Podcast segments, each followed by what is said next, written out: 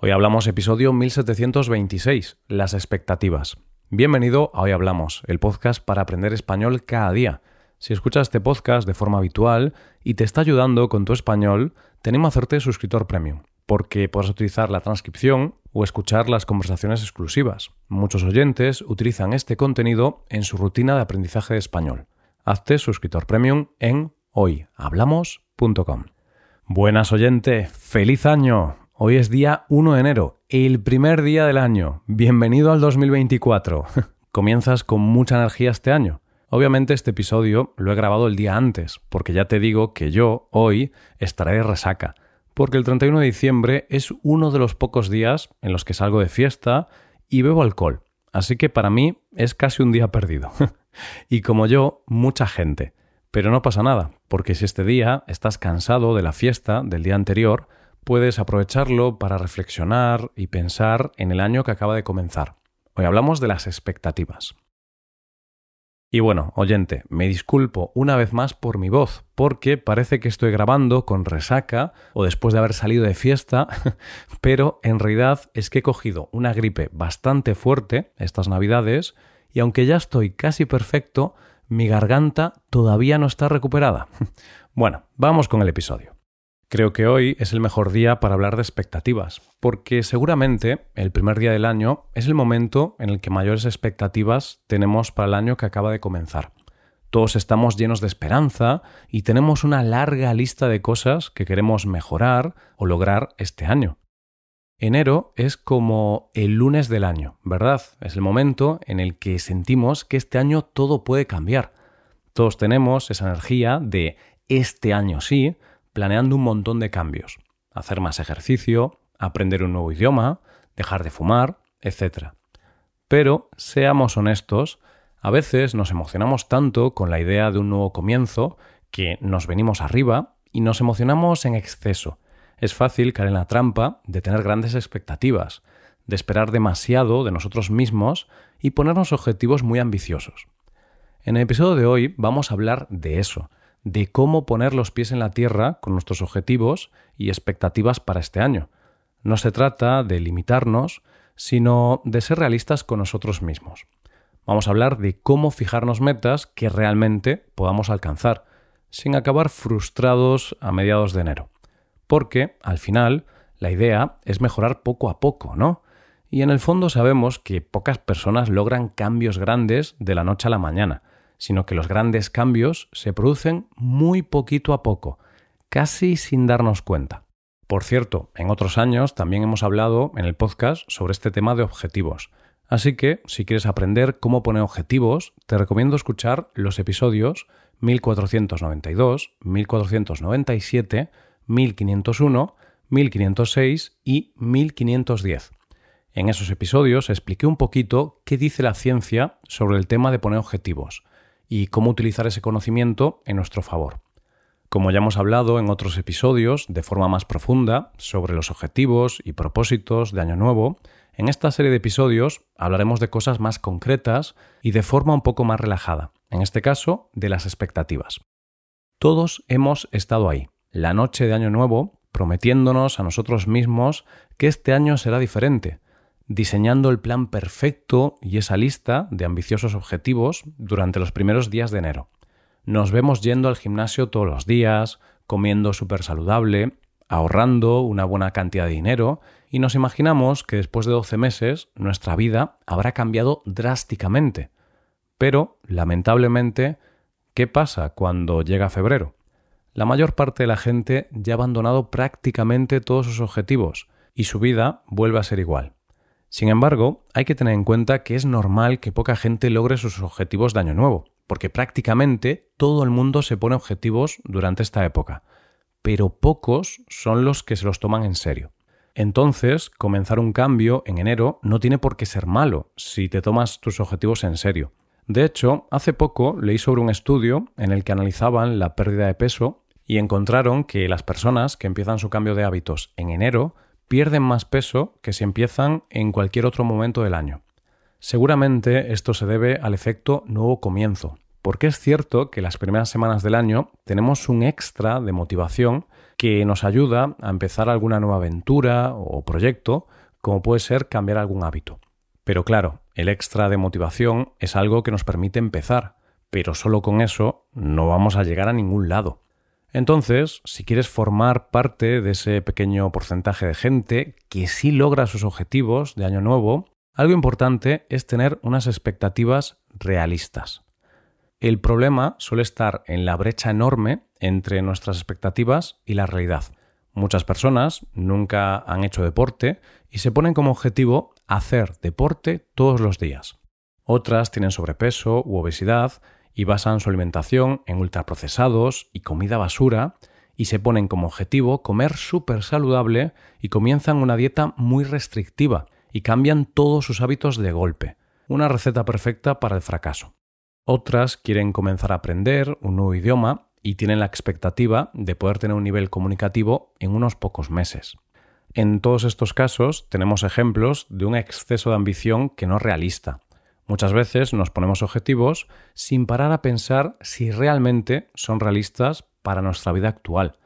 Así que lo más importante que tienes que hacer esta primera semana de enero es ponerte objetivos realistas y no tener grandes expectativas. Los mayores cambios comenzaron poco a poco. Esto no significa que no puedas lograr grandes cambios. Claro que puedes lograr grandes cambios, pero tienes que pensar que esos cambios van a llevar más tiempo del que esperas y hay que tener paciencia. Por ejemplo, si tienes sobrepeso u obesidad y tu objetivo este año es bajar de peso, por supuesto que puedes lograr un gran cambio y perder, no sé, 20 kilos, por poner un ejemplo. Pero esto no lo conseguirás en pocos meses. Será un trabajo de muchos meses e incluso años. Y para poder lograrlo tendrás que ir poco a poco, porque cuando la gente comienza una dieta para bajar de peso, como es algo bastante complicado, es muy común que después de unos meses la acaben dejando y tengan efecto rebote, que significa que después de la dieta recuperan el peso que habían perdido y además ganan unos kilos más, por lo que acaban por encima del peso inicial. Y sin duda es una de las cosas más frustrantes que te pueden pasar. El efecto rebote es específico de las dietas, pero también de manera metafórica lo tenemos en otros objetivos. Digamos que la cuestión es que si intentas hacer un cambio muy radical, es posible que acabes peor que antes. Por ejemplo, quieres dejar de fumar y decides dejarlo drásticamente.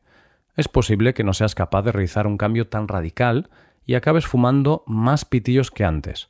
Por supuesto, hay gente que sí es capaz de hacer cambios radicales como estos. Conozco a gente que dejó de fumar de forma radical, pero cambios radicales que funcionen suelen ser la excepción. Entonces, para evitar este efecto rebote, lo mejor es mantener unas expectativas realistas y hacer pequeños cambios. Cuando nuestras expectativas son demasiado altas, es fácil que fracasemos y nos frustremos. Si encontramos ese equilibrio entre lo desafiante y lo alcanzable, podremos mantenernos motivados y ver progresos reales a lo largo del año. Ahora hablemos un poco sobre la psicología detrás de las expectativas. ¿Alguna vez te has preguntado por qué tendemos a ponernos metas tan altas, incluso cuando, en el fondo, sabemos que pueden ser demasiado ambiciosas? Bueno, resulta que hay toda una ciencia detrás de esto. Las expectativas tienen una doble cara. Por un lado, nos motivan y nos empujan a esforzarnos más. Por otro lado, pueden convertirse en una fuente de estrés y decepción. Nuestro cerebro ama la idea del éxito y la mejora personal. Por eso nos emocionamos tanto al principio del año. Pero aquí está el truco. También necesitas sentir que esos grandes logros son posibles. Cuando establecemos expectativas muy altas y no las cumplimos, nuestro cerebro se frustra. Es como prometerle a un niño un helado y luego no dárselo. El niño se decepciona y no va a estar contento. De hecho, incluso aunque no se lo prometas, aunque le digas que quizá vais a tomar un helado, el niño ya va a crear expectativas.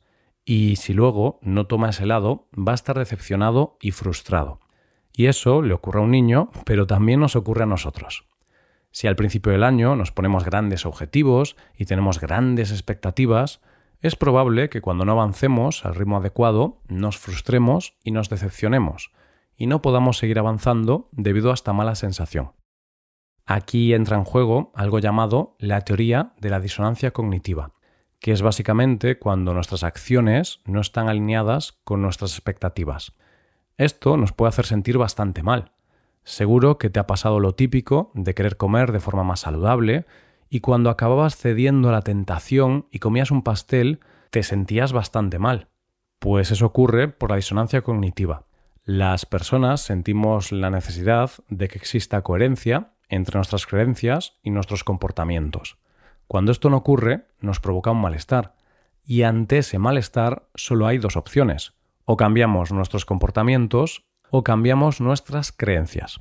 Por eso debemos ser realistas con nuestros objetivos y expectativas para evitar sentir ese malestar. Vale, ya entendimos que nuestras expectativas necesitan ser realistas, pero ¿cómo hacemos esto en la práctica? Primero, empieza por dividir tus grandes metas en objetivos más pequeños y específicos.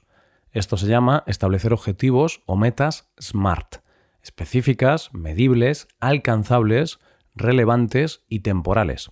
No voy a hablar en detalle sobre esto porque ya tenemos algún episodio en el podcast hablando de objetivos SMART, por ejemplo, el episodio 1028. Entonces, para ponerte objetivos SMART, por ejemplo, en lugar de decir voy a ponerme en forma, mejor piensa algo como voy a hacer ejercicio de fuerza tres veces a la semana durante 40 minutos. Y dentro de ese objetivo tendrás que tener un plan adaptado a tu situación de partida. Si nunca has hecho ejercicio de fuerza, tendrás que comenzar con un plan de ejercicio muy sencillo y poco a poco. Otro consejo es revisar tus objetivos de vez en cuando. Esto no solo te ayuda a mantener el enfoque, sino que también te permite ajustar tus metas según sea necesario. La vida cambia y tus metas también pueden hacerlo. No hay nada de malo en reajustar tus expectativas a medida que avanzas. Por ejemplo, uno de mis objetivos de año nuevo recurrentes ha sido ponerme en forma. Es un objetivo que he tenido durante varios años y reconozco que hasta ahora nunca había logrado este objetivo plenamente. Nunca había sentido que había cumplido mis expectativas. Todos los años me ponía como objetivo hacer ejercicio de fuerza, es decir, ejercicio en el que tienes que levantar peso para fortalecer tus músculos y ponerte más fuerte, como levantar pesas, hacer flexiones, dominadas, sentadillas, ese tipo de ejercicios. Pues aunque siempre he tenido ese objetivo, nunca había cumplido mis expectativas. Sí es cierto que hacía deporte a lo largo del año, pero de forma intermitente. Algunas semanas hacía deporte, otras no no veía avances y nunca lograba mantener mi rutina de deporte. Esto me ha generado frustración a lo largo de muchos momentos. Ahora, visto a posteriori, creo que uno de mis errores fue tener siempre grandes expectativas y querer siempre lograr una rutina perfecta, algo que me ha llevado a sentirme frustrado en muchas ocasiones. Entonces, he tenido que aprender a ajustar mis expectativas y ser más realista. Este es un objetivo en el que he estado trabajando desde el 2020. Sin embargo, en el 2023 ya puedo decir que logré mi objetivo plenamente. ¿Qué hice distinto este año? Puse el deporte como mi prioridad absoluta, desplazando otras cosas que quería hacer y priorizando la sesión de deporte. También cambié mi rutina de ejercicio y comencé a seguir un plan diseñado por un profesional, un plan muy fácil de seguir y con diferentes niveles de dificultad que van subiendo poco a poco. También he aprendido que muchas veces la motivación aparece después de la acción, es decir, muchas veces pensamos que vamos a hacer algo cuando estemos motivados, esperamos a tener esa motivación para hacer algo y si no la tenemos, no lo hacemos, pero la realidad es que muchas veces no vas a estar motivado. Y si solo haces esa cosa difícil cuando estás motivado, no vas a lograr tu objetivo, porque en muchas ocasiones no vas a tener ganas de hacer deporte, comer saludable, o ponerte a estudiar español. Lo que he aprendido este año es que tienes que aprender a hacer las cosas aunque no te apetezcan. Hacer las cosas sin estar motivado, sin tener ganas. Lo curioso es que la mayor parte de las veces la motivación aparece después de hacer deporte o esa cosa difícil. Y por último, he aprendido a disfrutar del proceso sin estar tan obsesionado con el resultado o con el objetivo. Es habitual estar pensando siempre en el futuro, en la persona que vamos a ser una vez consigamos nuestros objetivos. Pero podría ser un error obsesionarse demasiado con esa imagen futura, porque esto hace que nos olvidemos del presente Y para poder lograr esos objetivos tenemos que aprender a amar y encontrar disfrute en el proceso, en el camino. Te cuento esta historia para que veas que los cambios muchas veces no son lineales, sino que tenemos altibajos, momentos buenos, momentos malos, y lo importante es ir avanzando poco a poco, aunque haya momentos en los que fracasemos. Durante estos últimos años hubo semanas y meses enteros en los que no hice deporte, me frustré, no cumplí las expectativas, pero finalmente logré mi objetivo, tres años más tarde. Quizá tú, oyente, has estado varios años poniéndote el mismo objetivo al principio del año y has fracasado. Quizá pienses que estás condenado al fracaso. Eso no es verdad. Esto no significa que vayas a volver a fracasar. Eso sí, está claro que si quieres que los resultados sean distintos, tienes que hacer cosas distintas. Así que, oyente, piensa en esos objetivos que tienes y ajusta tus expectativas a la realidad. Y acepta que los procesos de mejora son como una montaña rusa. A veces estás arriba y otras veces abajo.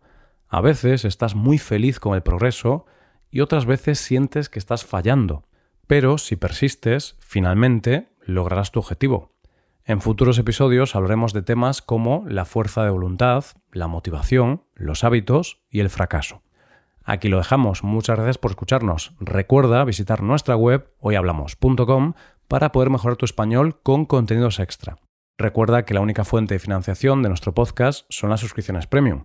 Gracias a los suscriptores premium, varias personas podemos trabajar a tiempo completo en este proyecto para poder ayudar a miles de personas con su español. Nos vemos mañana con un nuevo episodio sobre algún tema de interés. Muchas gracias por todo y feliz año. Pasa un buen día. Hasta mañana.